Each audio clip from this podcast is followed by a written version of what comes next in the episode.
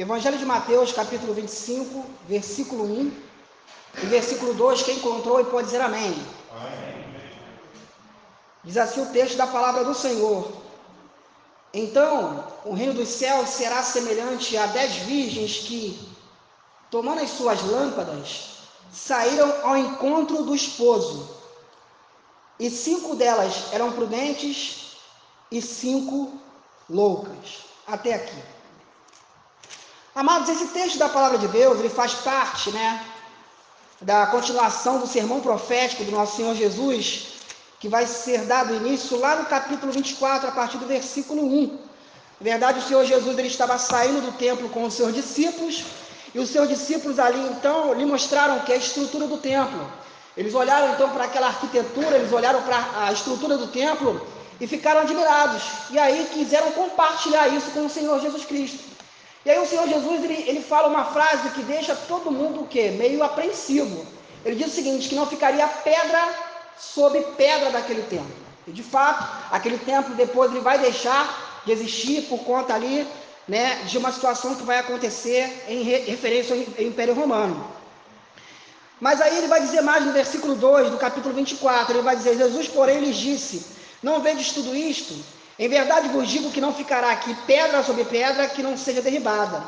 E aí no versículo 3, desse mesmo capítulo 24, vai dizer: Estando assentado no Monte das Oliveiras, chegaram-se a ele os seus discípulos, em particular, dizendo: Dize-nos quando serão essas coisas e que sinal haverá da tua vinda e do fim do mundo. Então, os discípulos ficaram apreensivos, querendo saber acerca do futuro querendo saber acerca do que iria acontecer mais à frente. E aí, o que nós lemos, os dois versículos que nós lemos aqui, no capítulo 25, vai falar referente a esse contexto, acerca do que viria ao futuro, tanto para aquele povo daquela época quanto para cada um de nós. E o Senhor Jesus, então, na continuação desse sermão profético, ele vai falar da parábola das dez virgens, né? O que é uma parábola? Uma história contada, né, do cotidiano, né, do dia a dia comum, e essa parábola ela vai apontar para alguma realidade espiritual e vai ilustrar alguma coisa que o Senhor ele quer dizer. E o Senhor, é, ele se utilizou muito desse recurso, de parábolas, né? Ele contava uma história para depois o que? Através dessa história, mostrar verdades espirituais. Então ele vai dizer que o reino dos céus será semelhante a dez virgens que, tomando as suas lâmpadas, saíram ao encontro do esposo. Então, na verdade, ele está falando uma realidade de um casamento, mas não um casamento como a gente está acostumado a ver aqui no Ocidente. Não é um casamento como a gente está acostumado a ver, por exemplo, quando a gente vai a um casamento aqui em alguma igreja, em algum lugar, enfim. Não. É um casamento da forma como era feito naquela época, naquele lugar. E como era feito o casamento naquela época, naquele lugar, lá no Oriente, lá em Israel? Ele era feito de uma maneira um pouco diferente. Não era a, a, noiva que ficava assim, na verdade, na expectativa de aparecer para se encontrar com o noivo, mas era o noivo que ia ao encontro da noiva. E de que maneira? O noivo saía da casa, da sua casa, da casa dos seus pais, em determinado momento, e aí ele ia por um caminho, e aí teriam que ter o que? Dez pessoas, pelo menos ali, né? Que são chamadas amigas do noivo, né? Essas virgens não são noivas, na verdade, elas são amigas do noivo. E elas teriam então que fazer tipo uma procissão mesmo, né? Tipo, é, acompanhando ele. Mas acompanhando ele por quê? Porque elas tinham que a incumbência, elas tinham o papel de iluminar o caminho para que o noivo viesse ao quê? A ir ao encontro da noiva na casa do pai da noiva e ali então se começar a fazer a festa para o casamento. E aí ele vai dizer que o sermão profético ele vai dizer o seguinte: que a, a vinda do Senhor, né? Essa vida de Cristo, esse retorno de Cristo à terra, se daria como esse momento desse casamento. E diria que o que? Cinco delas eram prudentes. Cinco delas o que? Dessas virgens seriam prudentes e cinco delas loucas.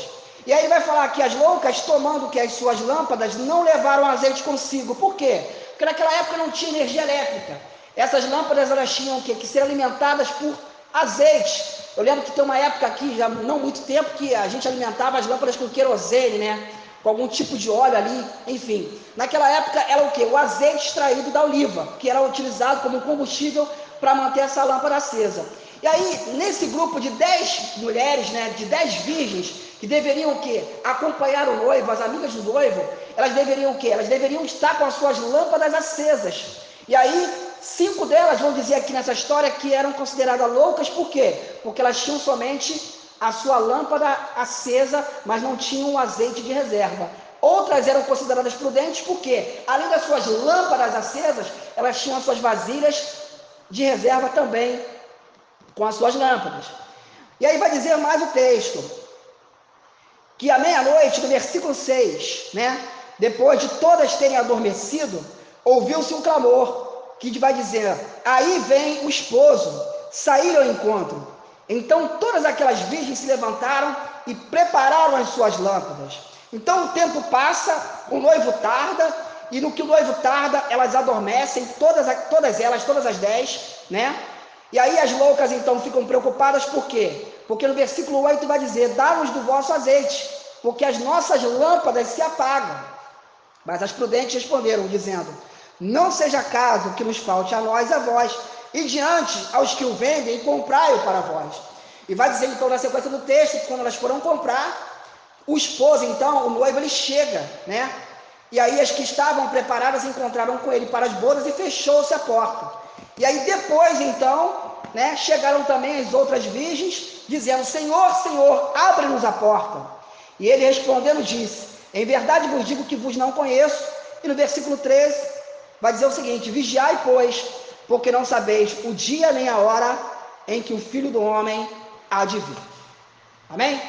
Então, essa é a história que Jesus quer contar apontando que é para algumas verdades espirituais que nós vamos aqui procurar refletir de forma bem breve, de forma bem rápida, para o nosso entendimento aqui hoje. Amados, é, Jesus Cristo ele, vai voltar.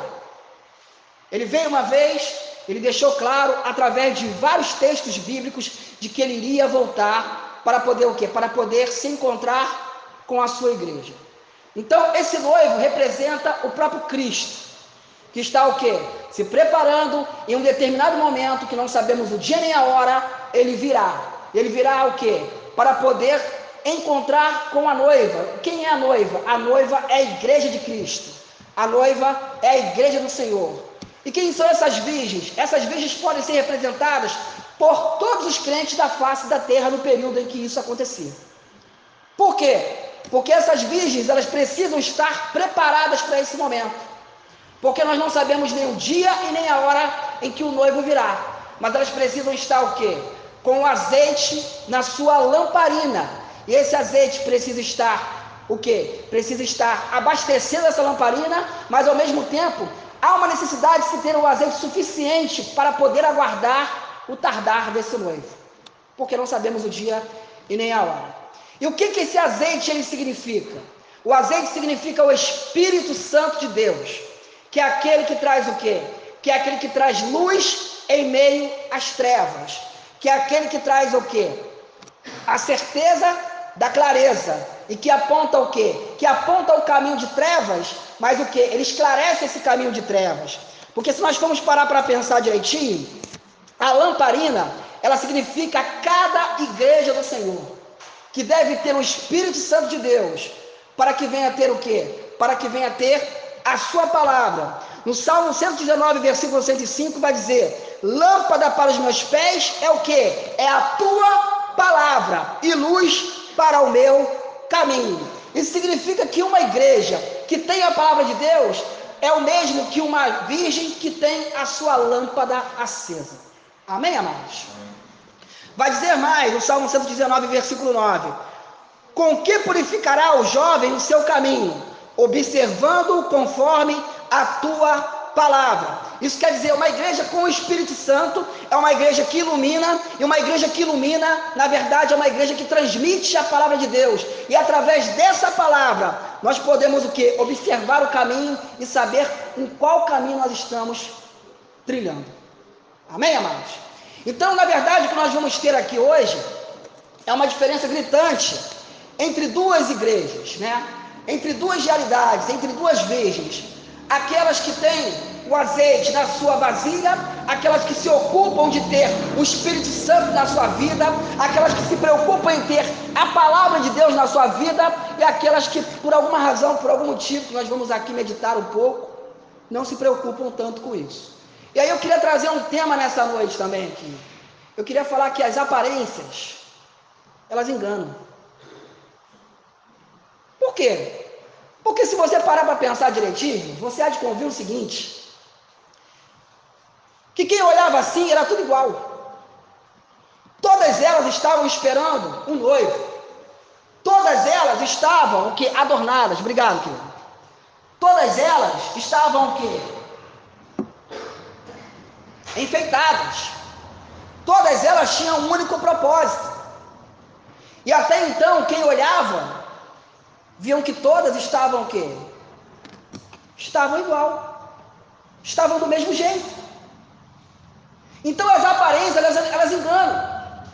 Elas enganam por quê? Porque no momento da calamidade, é no momento do caos, é no momento do tardar do noivo, é no momento da demora do noivo, é aí que vai se apresentar quem de fato é o quê? É prudente ou é louca? Então nós temos duas características de igreja no século 21. Nós temos as igrejas prudentes, as igrejas que buscam a sabedoria do alto, as igrejas que procuram o quê? Que procuram olhar verdadeiramente para esse mundo, mas sob a ótica da palavra de Deus, iluminando esse mundo o quê? Através das escrituras sagradas, com o poder do Espírito Santo, que buscam o Espírito Santo através do que? De uma vida de santificação, de uma vida de separação, ao, ao, olhar o que? A tomar mais tempo com a leitura da palavra, ao tomar mais tempo com uma vida de oração, ao tomar mais tempo com uma vida o que?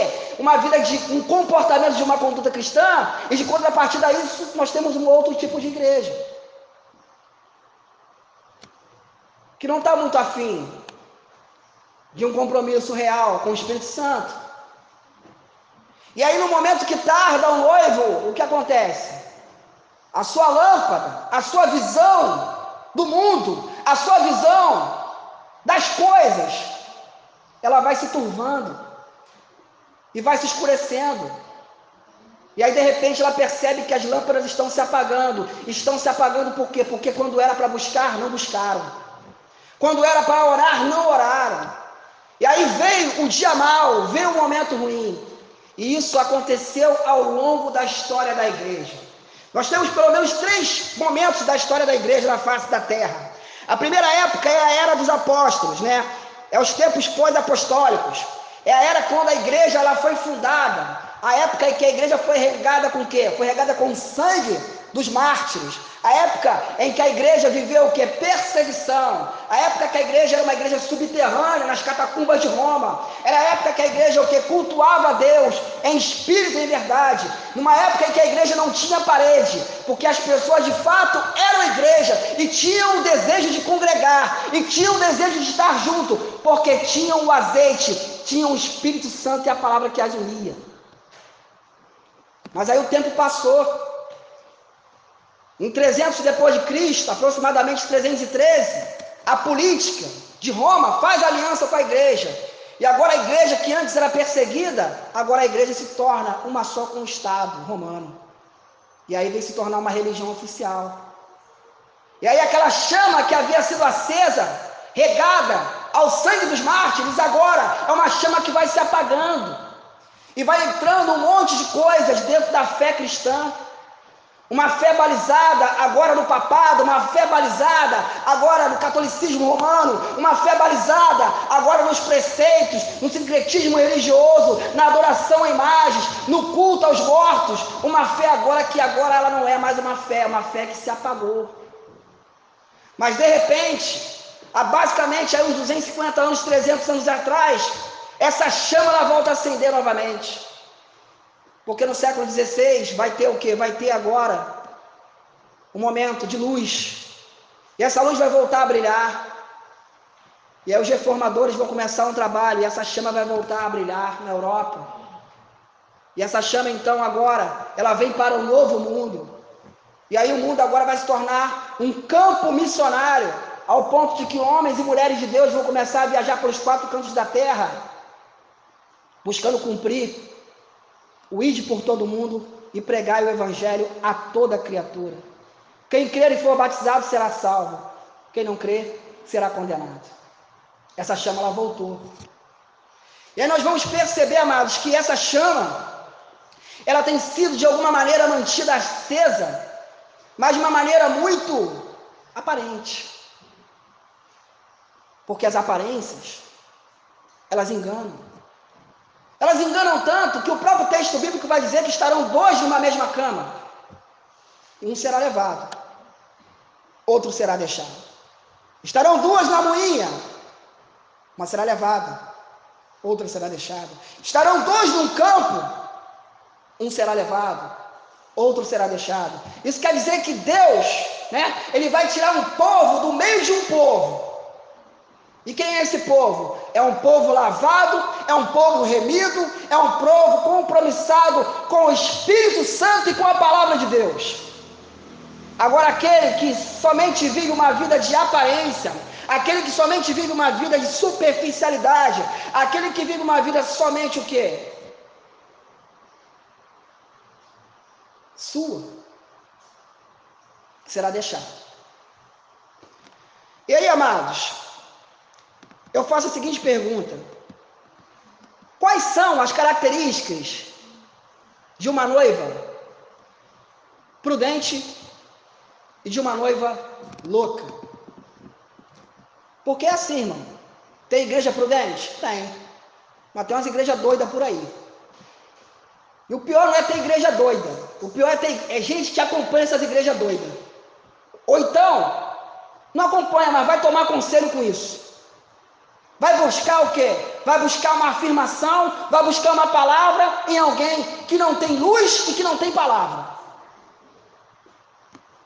Eu acho interessante Provérbios, esse texto sempre me chamou muita atenção. Diz assim: Não havendo profecia, o povo perece, porém o que guarda a lei, esse é bem-aventurado. O que significa profecia aqui? Não havendo que palavra revelada, o povo perece. Mas vai dizer o texto: que o que guarda a lei, esse é feliz, esse é bem-aventurado, independente das circunstâncias que o cercam. É isso. Porque uma igreja prudente é uma igreja que se mantém o quê? Que se mantém firme no espírito e se mantém firme na palavra. Agora, uma igreja louca é o que a gente vai ver agora. Primeira coisa, primeira característica de uma igreja louca não se preocupam com o Espírito Santo. Você sabia disso? Que tem igreja que não se preocupa com o Espírito Santo? Você nem ouve falar do Espírito Santo? O Espírito Santo é um mero coadjuvante na vida daquela igreja. E quem é o Espírito Santo, irmãos? O Espírito Santo é a terceira pessoa da Trindade. Ele é aquele que foi chamado de um consolador. Ele é aquele que Jesus falou que enviaria e não nos deixaria órfão. Ele é aquele que vai dizer na raiz da palavra que seria outro igual ao Cristo. Que na época que Cristo veio, havia uma certa desvantagem. Que isso, irmão Antes? É. Porque quando Cristo veio, ele estava limitado a um corpo físico. Mas hoje, na pessoa do Espírito Santo, ele não está mais limitado a um corpo físico, porque ele está dentro de cada um de nós. Amém, irmãos? Esse é o Espírito Santo que deve ser buscado e reverenciado na igreja. Que ele também é o quê? Ele é Deus. Ele anda em íntima comunhão com o próprio Pai, com o próprio Filho. Irmão Anderson, mas como pode uma igreja viver sem o Espírito Santo? Simples.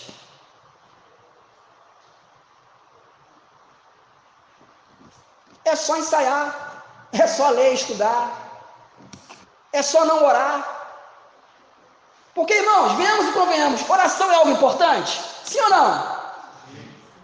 Então por que, você não vem no culto de oração? Eu entendo que oração não é mais importante, não, cara. Porque as pessoas não estão nem mais aí para oração. Oração já foi importante, hoje não mais. Palavra de Deus, ensino bíblico, é importante? Por que, que o povo não vem mais? Sabe o que, que isso quer dizer, irmãos? A lâmpada está se apagando na vida de muita gente. E aí não sou eu que vim aqui dizer isso, não, é a Bíblia. Porque no tempo do fim, a igreja que está pré-arrebatamento da igreja é uma igreja, desculpa a palavra, miserável, pobre, cega e nua. É isso que vai dizer o quê? É isso que vai dizer a última igreja de Apocalipse. Igreja de Laodiceia. Esse é o estado deplorável que a igreja vai se encontrar no momento em que Cristo vier arrebatar a sua igreja. Uma igreja que tem fama de que vive, mas está morta. Está morta por quê? Porque não lê mais, não busca mais, não ora mais. E aí eu entendo. Dá para viver sem Espírito Santo? Dá. Só não dá para subir. Mas dá para viver. Dá para cultuar? Dá. Dá para considerar que oração é importante? Dá, mas cadê o povo que ora? Porque outrora, há 30, 40 anos atrás, tínhamos uma igreja que resplandecia. Amém, irmãos? Uma igreja que o brilho dela incomodava as trevas lá fora. Mas aí a gente quer começar o ano como se estivesse tudo bem. Irmãos, lamentavelmente, aí vem uma opinião particular minha. Eu, eu acho uma grande bobagem a gente falar que quer começar o ano. Eu acho. Sabe por quê? Porque todo ano, quando começa, é mais tragédia, é mais inflação, é o quê? É mais caos. O que nós deveríamos, na verdade, é nos preparar para o momento da adversidade no ano que vai entrar. Sabe por quê? Porque 2023 não vai ser melhor do que 2022, vai ser pior.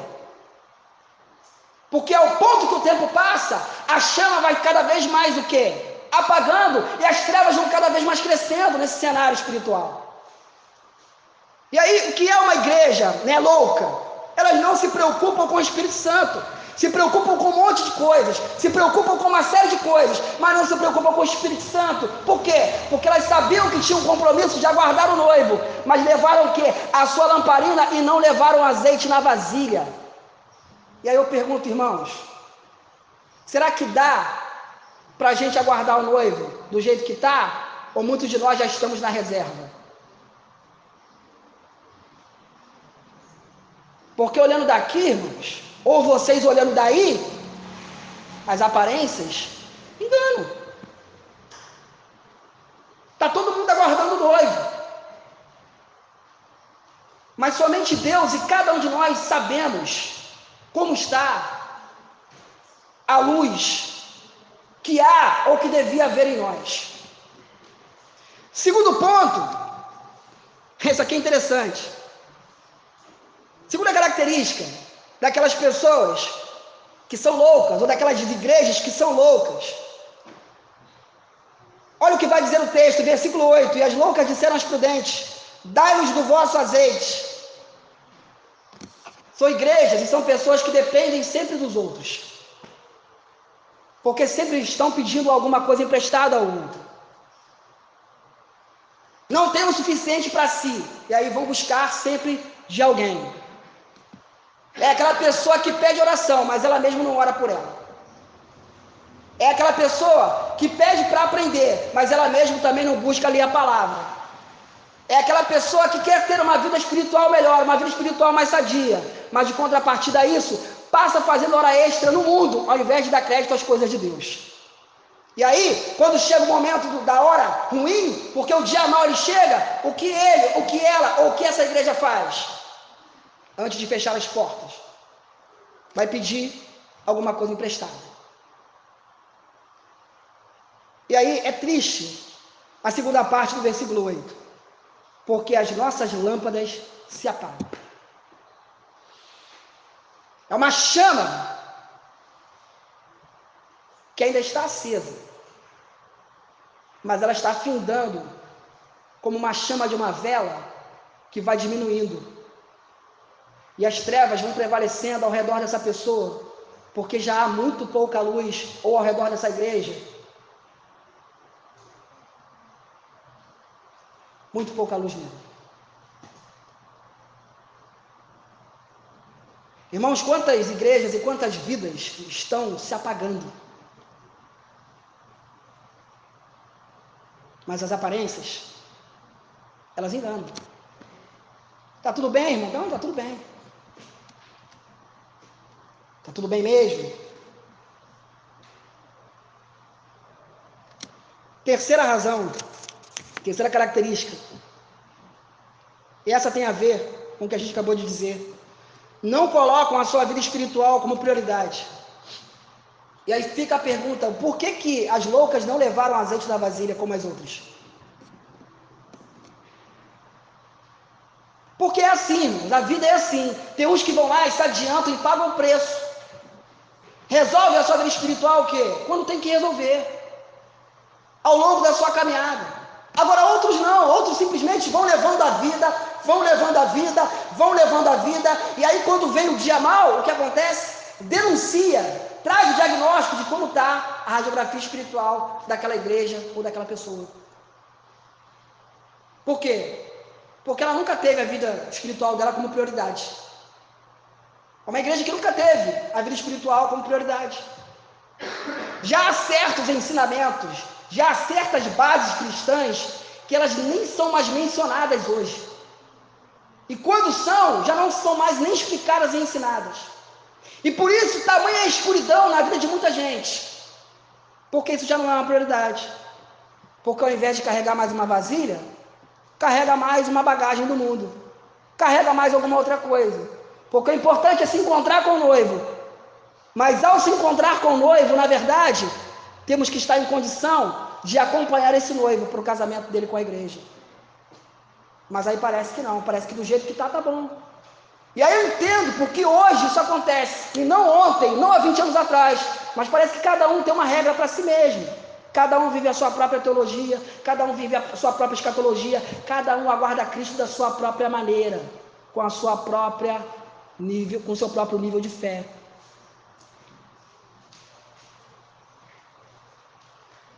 Agora, uma característica, e ela é muito importante acerca dessa igreja louca, é que mesmo, irmãos, havendo despertamento, isso pode ser tarde demais. Por que eu digo isso? Porque eu vejo dois grupos de teólogos falando, de pessoas aí, pastores falando. Uns falando que vai haver um despertamento antes da vinda de Cristo. Particularmente eu não acredito nisso. Né? Um despertamento no sentido de um grande avivamento. Não acredito.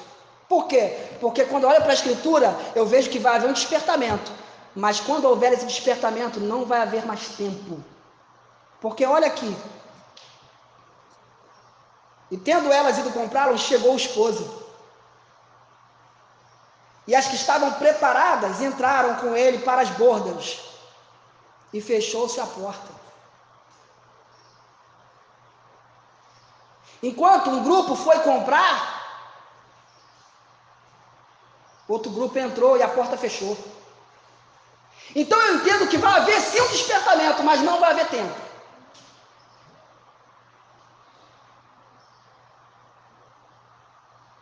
Porque o tempo é agora. O tempo é hoje, irmãos. O momento do despertamento, do acender as lâmpadas da lamparina da igreja é agora. Porque quando Cristo vier, não vai dar mais tempo. A decisão a ser tomada é agora. Porque somente um doido, somente um louco, somente uma igreja louca, para achar que dá para viver do jeito que está. Agora, qual a característica da igreja prudente? Primeiro, a igreja prudente ela prioriza o Espírito Santo e a palavra de Deus na vida dela. Foi o que elas fizeram. Levaram o azeite, né, nas lâmpadas e também levaram vasilhas com azeite. Temos o azeite Estamos acesos? Estamos pregando a palavra? Estamos invocando a presença do Espírito Santo? Estamos. Mas estamos o quê? Buscando ter o suficiente também para aguardar o tardar desse noivo, porque não sabemos o dia nem a hora. Não sabemos o dia nem a hora, irmãos. Alguém chegou para uma mulher, né, e essa mulher era, era doméstica de uma casa, e perguntou assim para ela: Sua patroa viajou? Sim, ela viajou. Falou: Eu estou vendo que está tudo preparado e está tudo limpo e está tudo organizado e a comida está. Tá. Por quê? Porque pode ser hoje que ela chegue. Porque é assim, irmãos. Quando não sabemos quando uma pessoa virá ao nosso encontro, nós devemos estar preparados todo o tempo. A Bíblia vai dizer: em todo tempo sejam alvos os teus vestidos e nunca falte o óleo sobre a tua cabeça. Mas as lâmpadas estão se apagando. E aí não dá para, né? A gente deixar de falar sobre essas coisas. Porque para começar 2022, irmão, em outras palavras, né? Vamos falar assim no carioquês, tem que ter disposição, porque o rojão já está vindo aí. Ê, 2021 acabou, 2022, fogos, mais um ano de tragédia, mais um ano de Covid, mais um ano, vai piorar. Não precisam falar isso, os prognósticos aí, os especialistas estão falando isso. Economia, saúde, os prognósticos são esses. Não sei se você acompanha jornal, mas é esse. Eu não estou aqui também querendo profeta do caos, não. É isso. É isso. Agora, para encarar tudo isso, a lâmpada precisa estar acesa, porque não dá para andar no escuro por muito tempo. Não dá. E para encher a lâmpada tem que vir para culto, para encher a lâmpada tem que orar de madrugada, para encher a lâmpada tem que ler a palavra, para encher a lâmpada você tem que realmente fazer aquilo que a Bíblia diz, porque os dias são maus. Por isso que elas priorizaram o Espírito Santo e a palavra de Deus, levaram azeite em suas vasilhas também. Segunda coisa, e essa aqui talvez seja mais triste, mas eu tenho que falar. Elas falaram a verdade. Irmãos, a verdade dói. Dói, não dói? Mas se você for no médico e o médico passar lá um exame, e aí o médico perguntar para você, você quer ouvir a mentira ou a verdade? Você prefere ouvir o quê? A verdade, eu quero saber o que eu tenho. Elas jogaram a real, falaram a verdade. Mas as prudentes responderam, versículo 9, dizendo: Não seja caso que nos falte a nós e a vós, e diante aos que o vendem e comprai-o para vós. Não pagaram preço lá atrás, não fizeram isso antes, queriam fazer isso agora em cima da hora, ainda queriam tirar de quem tinha. E aí eu entendo por que, que o pai é uma bênção e o filho é uma maldição. É. Porque muitas vezes o pai buscou, o pai se encheu, o pai fez o que? A parte dele. Só que conhecimento espiritual, ele é intransferível. Isso você tem que buscar o seu, querido. Não há como. Você precisa buscar uma experiência com Deus. Porque fazer a obra de Deus sem o Espírito Santo é suicídio. É saber que vai remar por algum tempo e vai ficar à mercê da correnteza em um momento. Sabe por que eu digo essas coisas, irmãos? Porque isso aqui é basilar na fé cristã. Você vê que eu não estou falando nada do que você nunca já tenha ouvido. Lógico, talvez de uma maneira mais gentil. Eu estou sendo mais direto. Porque eu vi uma cena ontem na TV e você também viu essa cena. Agora, não sei se você percebeu alguma coisa que eu percebi. É que no momento em que cai aquele, aquela vertente, né? Lá em Capitólio, Minas Gerais, naquele lugar onde o povo estava ali com aquelas lanchas, haviam três tipos de pessoas ali. Haviam, primeiro, aquelas pessoas que não percebiam o que estava acontecendo. Fica nítido isso. Havia um segundo tipo de pessoa, que eram aquelas que percebiam, mas estavam somente contemplando aquilo cair. Amém? Olhava e ficava contemplando, e havia um terceiro tipo, aquelas que estavam vendo, percebendo e avisando o que estava acontecendo e alertando o que poderia acontecer. E, irmãos, o que mais me deixa apavorado naquela situação é que quando aquilo começa a cair, eu não sei se você percebeu isso, começou a cair de baixo, a parte de baixo. Para e observa o vídeo de novo e se atenta esse detalhe.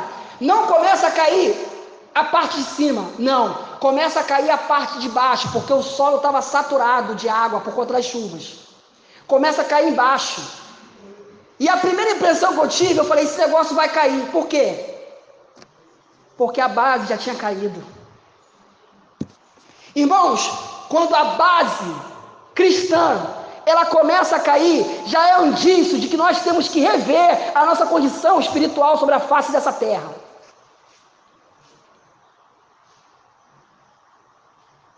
Porque uma vez que aquela base caiu, era questão de tempo para o resto vir. E aí, quando você vê a base cair, né, você vê o quê? Pouca coisa caindo, né? Pouca coisa. Mas quando a parte de cima vem, desce tudo de uma vez. Na vida espiritual não é diferente. Na vida espiritual é assim: o pastor vem aqui, prega, ensina, falando, irmão, cuidado, vai cair. Olha o quê? Por quê? Porque você está deixando a base da oração, você está deixando a base da palavra, você está deixando a base da santificação, você está priorizando mais o seu tempo de lazer, o seu tempo de trabalho, a sua vida doméstica do que a sua vida com Deus. Está sendo ensinado todo dia em todas as igrejas o quê? Que a base está caindo. Assim como aquelas pessoas estavam lá no barco, mais atrás, estavam tendo a dimensão a visão, né? Periférica, a visão do todo, os pastores nas igrejas estão avisando que a base de muita gente está caindo, mas muita gente não está prestando atenção.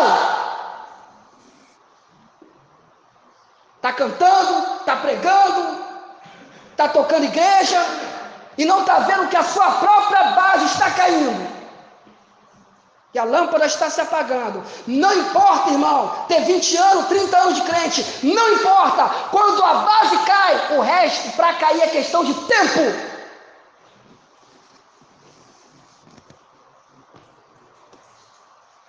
E é triste a gente ter que falar depois. Porque depois que a tragédia acontece, aí o discurso tem que mudar. Porque depois do leite derramado, aí a gente tem que pegar, colher, botar nas costas e levar.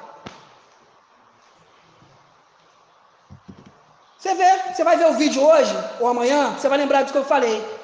Começa a cair na base. Porque a água infiltra no solo e aí aquilo que está perto. E aí quando vem aquele pilar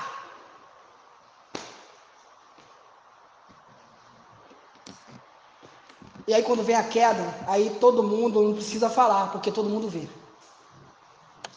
Quando a lâmpada apaga, ela apaga e aí a escuridão toma conta da vida dessa pessoa ou toma conta da vida dessa igreja. É triste, mas às vezes eu passo de ônibus e você também, e muitas igrejas que estavam reunidas em determinado endereço já não estão mais lá. Por quê? Porque aquela lâmpada se apagou. E aí deu um lugar a um bar, uma padaria, um comércio. Por quê? Porque a lâmpada apagou. Mas Deus sempre envia alguém para avisar antes que a lâmpada apague. Amém, irmãos? Amós capítulo 3, versículo 7 vai dizer que Deus não fará coisa alguma sem antes revelar aos seus servos, os profetas. Deus sempre mostra. Deus sempre avisa. Deus sempre fala. Mas aí, quem está lá, não está ouvindo o que os amados lá do outro barco estão falando. Ou então está olhando, é. Ou então está achando que o que está caindo, irmã Ilma, está caindo só ali. Não vai cair a parte superior. Resumindo, não dá atenção. E para piorar, tem gente que está pertinho do negócio e não está nem percebendo que o negócio está caindo.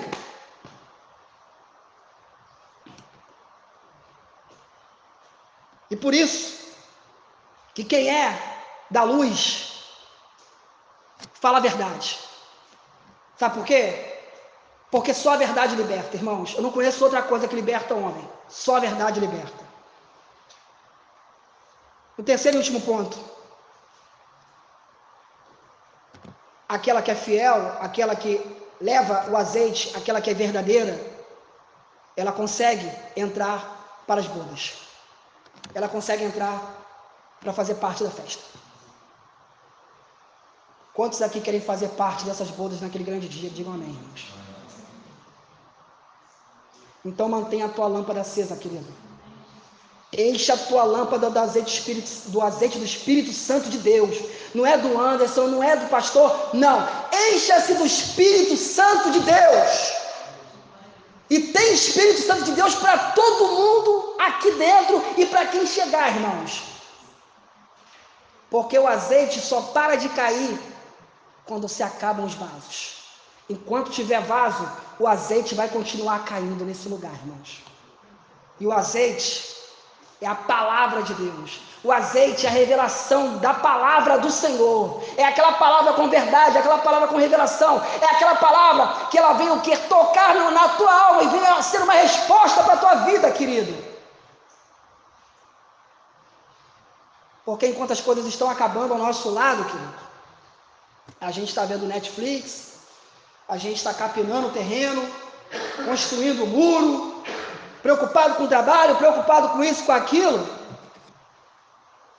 E aí eu fiquei pensando nesse, nesse negócio, eu, eu não gosto de usar esses exemplos de tragédia, eu, mas enfim. É que se ninguém tivesse ali, quem fosse ali de novo nem perceberia talvez que aquele troço tivesse caído. Você já provou pensar nisso? Vai um final de semana para lá, Alguém de repente tem um olhar meio doido que nem o meu? Ah, peraí, tem uma cicatriz ali, não tinha antes. Mas a maioria não ia nem perceber. É assim, irmãos. Tem muita gente que já está com a sua lâmpada apagada e a gente nem percebe. Porque não estamos mais perto dessa pessoa. Eu quero concluir, irmãos, com uma citação de Apocalipse capítulo 3, versículo 20. Palavras do Senhor Jesus, ele vai dizer o seguinte: Eis que estou à porta e bato. Interessante que essa palavra é muito usada para quem está fora da igreja, mas na verdade, Jesus está batendo na porta da igreja de Laodiceia, da última igreja mencionada das igrejas do Apocalipse. Ele diz: Eis que estou à porta e bato. Então, nós podemos entender que tem igrejas que Jesus está do lado de fora. Tem pessoas que Jesus está do lado de fora, mas ele quer entrar. Ele diz: e bato. E se alguém ouvir a minha voz, quer dizer, se ouvir a minha voz, ou der crédito à minha voz, né? E aí, não somente ouvir, mas precisa tomar atitude e abrir a porta Porque quem abre não é Deus, é a igreja, é a pessoa. Entrarei em sua casa, e com ele cearei, e ele comigo. Tem visita que vem na nossa casa, e ela vem na hora do almoço para comer o que a gente tem. Jesus ele entra e ainda leva o banquete, amém, irmãos? Eu acho interessante porque Jesus está batendo na porta da casa que deveria ser a casa dele. E é a casa dele. Igrejas que Jesus está do lado de fora. Igrejas que o Espírito Santo está do lado de fora. Mas ele está do lado de fora e ele insiste em querer entrar, em querer ter comunhão ainda com essa vida, com essa igreja. Irmãos, eu acredito que tem lugar que eu entro e você entra, que Deus não entra mais. Que isso, Anderson? Já fui em tanto lugar, cara, que você entra e fala assim: o que, que eu estou fazendo aqui? Eu não estou sentindo nada de Deus aqui nesse lugar.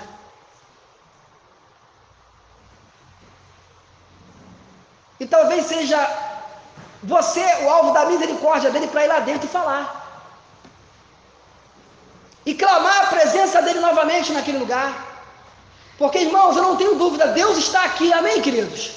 Deus está aqui neste lugar. Agora a questão é: será que Ele pode permanecer na minha, na sua vida?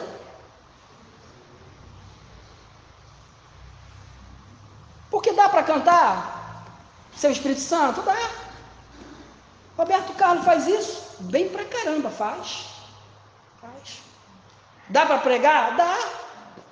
Tem muitas seitas heresias que fazem uma homilia perfeita? Dá. Dá para cultuar seu Espírito Santo? Dá, dá. Muita gente já está fazendo isso. Muita loucura que a gente observa no meio das igrejas do século 21. Agora dá para entrar na boda sem o Espírito Santo? Não dá.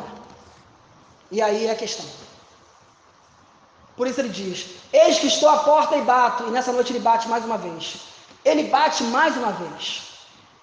Né? Se alguém ouvir a minha voz e abrir a porta, entrarei em sua casa e com ele cearei e ele comigo. Jesus batendo na porta de uma igreja. Olha que paradoxo, irmãos. Por quê? Porque era uma igreja que estava cheia de um monte de coisa e não tinha mais espaço para Deus dentro dela.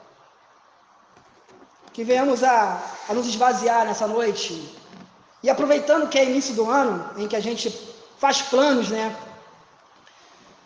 Buscarmos um espaço para que Deus ele venha penetrar nas nossas vidas, amados. Porque daqui para frente vai ser cada vez mais difícil ser igreja. E mais difícil vai ficar se nós não buscarmos a Ele em espírito e em verdade. Porque até para trabalhar para Ele, a gente tem que estar cheio dele. Porque se a gente estiver vazio dele, a gente vai até trabalhar para Ele, mas por algum tempo. Porque essa lâmpada, ela pode começar a se apagar. Senhor nosso Deus e nosso Pai que está nos céus, obrigado por esse tempo que se chama hoje, a qual nós estamos vivos na Tua presença, Senhor. Queremos aqui nessa noite, como igreja, Pai, deixarmos as nossas portas abertas da nossa vida, Pai, para que o Senhor possa entrar. Independente do que está acontecendo lá fora, Pai, não queremos ser como a igreja de Laodiceia, uma igreja que manteve o Senhor do lado de fora. Quantas vidas hoje estão te mantendo do lado de fora, Pai?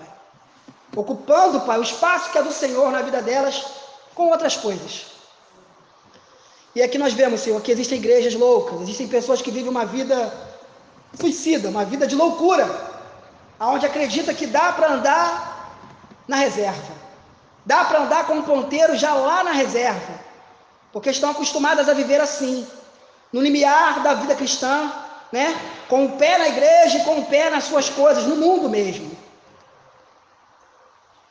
Mas o Senhor está voltando, Pai. E a lâmpada, Pai, de muitos estão se apagando no tempo que se chama hoje. E viemos aqui nessa noite para abastecermos da nossa vida espiritual, Pai. Com a tua palavra, com a tua unção, com o teu espírito, como o Senhor tem feito nos dias de hoje. Continua, Pai, mantendo os pastores das igrejas, Senhor, atentos aos desastres, Pai, que podem acontecer. Avisando, Pai, daquilo que pode ruir, daquilo que pode cair. Porque depois que cai, já não há mais o que fazer.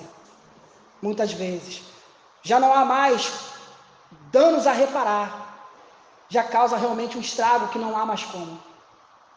Mas eu te peço, Pai, que o Teu Espírito Santo possa falar melhor em cada coração que aqui está, Pai. Porque não nos reunimos aqui para perder tempo. Porque cada um, Pai, aqui é bem maduro o suficiente para entender de que nós queremos viver uma nova história. De que nós queremos viver uma nova realidade de vida. De que nós queremos um novo projeto de vida e não há um projeto vitorioso se Deus não tiver nesse projeto. Não há. Porque o homem pode fazer planos, diz a palavra de Deus, mas a resposta, ela sai da boca do Senhor. Então, Pai, eu quero deixar aqui, Pai, esse púlpito nessa noite com a certeza, Senhor, de que o Senhor acrescentou algo dentro de nós, Senhor. E que isso sirva de um alerta, Pai. A fim de que nós venhamos, Pai, a buscar, Pai, o Espírito Santo de Deus. A buscar a Tua palavra, Pai o azeite e mantermos não somente a nossa lamparina, mas a nossa vasilha também cheia dele. É isso que nós choramos, somos gratos por tudo, Senhor. No nome do teu filho amado Jesus Cristo, que vive e reina para todo sempre, Pai.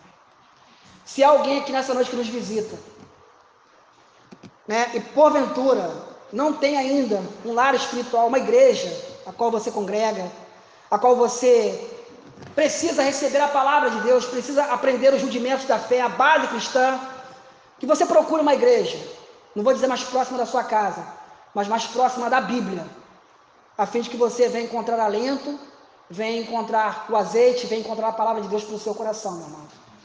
Porque o noivo está vindo aí. E como é que está a sua lâmpada? Como é que está a sua luz? Se sentir o desejo, sentir a vontade, procure o nosso pastor, o pastor Ricardo. Ele vai, ele vai estar atento e alegre para que venha te receber nessa igreja, para que você venha se alimentado com essa luz até a volta do nosso Senhor Jesus Cristo. E com isso eu me despeço de cada um dos irmãos.